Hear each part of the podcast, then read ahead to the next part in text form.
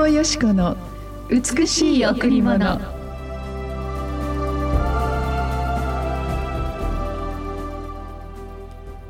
見つかいは入ってくるとマリアに言った。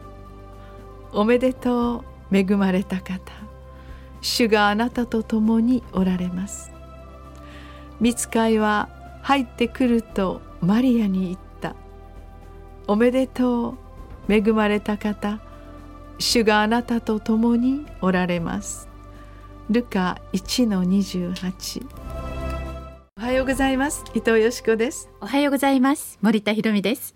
今日も白家フェロシップチャーチ牧師の伊藤よしこ先生にお話を伺います。よろしくお願いします。お願いします。もう毎日いろいろな方からお便りや LINE や、えー、はい、はい、お電話をいただきまして、えー、もうこの間の12月の5日の、うん、えー、コンベンション展示棟の愛と光のクリスマス、えーそこでいろいろな何かストーリーが起きているようですね。そうですね。あの今までのクリスマスの過ごし方と、はい、今度迎えるクリスマスは私も全然違うかもって言ってました。そうですね、えー、クリスマスの本当の意味ってあの皆さんよくわからないで、うん、でも確かに伝統的に受け継がれたこのサラブレーションをやっている、うん、でも本当は私たちを救うために私たちの全領域を救ってくださるために神ご自身が本当に乙女マリアを通して聖霊様によって、えー、宿られてそしてこの地上に生まれる。何か私たちのこの人間には理解できないような現実が起こって、イエス様が生まれて2021年目を終わる終わっていくんですよね。そのようなことを思う時にやはり私たちがこの、えー、今日もこの御言葉の中で「おめでとうマリア」あなたはどんなにこの世界で美しく恵まれた方でしょうマリアっていう名前って後期っていう意味なんですけれども森田さんの娘さんもマリアですし ね、本当にねとても綺麗な方で。でもこのマリアっていうそのあの神様から選ばれたこの素晴らしい美しい信仰者、うん、この方がずっとずっと神様と共に生きてこられた、ええ、イエス様を心から愛しその全世界が平和と愛で満ち溢れるために、うん、このイエス様を本当に救い主であるイエス様を皆さんに伝えるためにその生涯を使った方なんですが。うんそのインマヌエルというイエス様のもう一つのお名前である神様はいつも私たちと共にいてくださる、うん、本当にイエス様に出会ってもうかなりの年月が経ちますけれど本当にイエス様と出会ってどんなに豊かな人生が与えられたか考えられないですよね。そうですね。今までよく知らない間、生きてきたなと思いますね。振り返ると。本当にイエス様に出会って聖書の御言葉が私たちを本当に開拓し訓戒し本当に愛するっていうことはどういうことなのか、生きるっていうことはどういうことなのか自分たちの存在は一体何なのか人は何のために生まれるのかそして死んだらどうするのかどうなっていくのかというようなことの全ての問いが聖書から答えられていく時に、本当に聖書の中にある真理が私たちを自由にして、私たちが本当に豊かにたとえどんな状況の中にあってもこの素晴らしい神様から来る愛と永遠の命は取り去られないんだという、まあ、今年もいろんなことがある、ね、人生の中で本当にある時もう本当に深く落胆したり疲れたり悲しんだりしかしある時喜んだり本当に歓喜に満たされたり、うん、そんなあらゆる毎日毎日が人生となっていくわけですけれども今年のこの今週クリスマスなんですけど、えー、今年のクリスマスこそ本当に新しくまた、うん、そのあの光あるステージに立つことができるという。そうです。イエス様はそのために生まれました、うん、あなたの心にもしイエス様というイエス様に尋ね求め助けを求める心があるならぜひイエス様と呼んでみてください、うん、イエス様はあなたの心に生まれてくださいます。森田さんもねイエス様に出会って 本当にさらにさらに輝いてピカピカなんですけれど。このイエス様の出会いを通して多くの人々の人生が変えられましたよね。そうですね。今回あの私も義援金に参加させてっていう方々が、はい本当に人生変わりました。私もイエス様を信じて生きていきたいですって何人もいらっしゃいました。すごく嬉しかったです。そうですよね、うん、本当にどうにもならない人間の限界を私たちが知るときに自分の中に本当にまあ悲しくなるほど弱さや、また至らなさ自分のちっちゃ小ささに泣くことあるじゃないですか。えーでもこんな私たちを諦めない愛し続け忍耐し続け私たちが本当に目を上げてイエス様というのを待ち続けてくださるイエス様が、えー、本当に今年2021年のクリスマス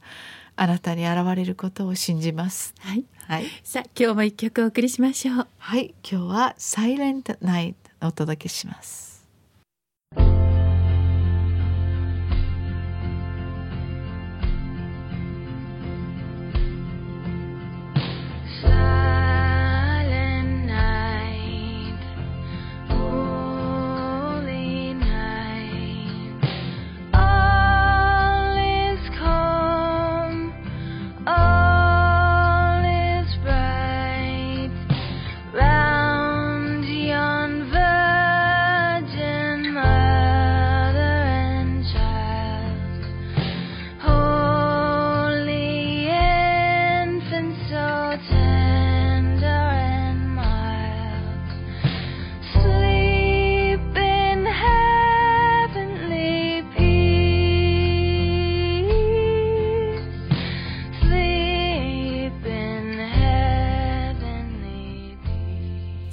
ナイトお送りしました。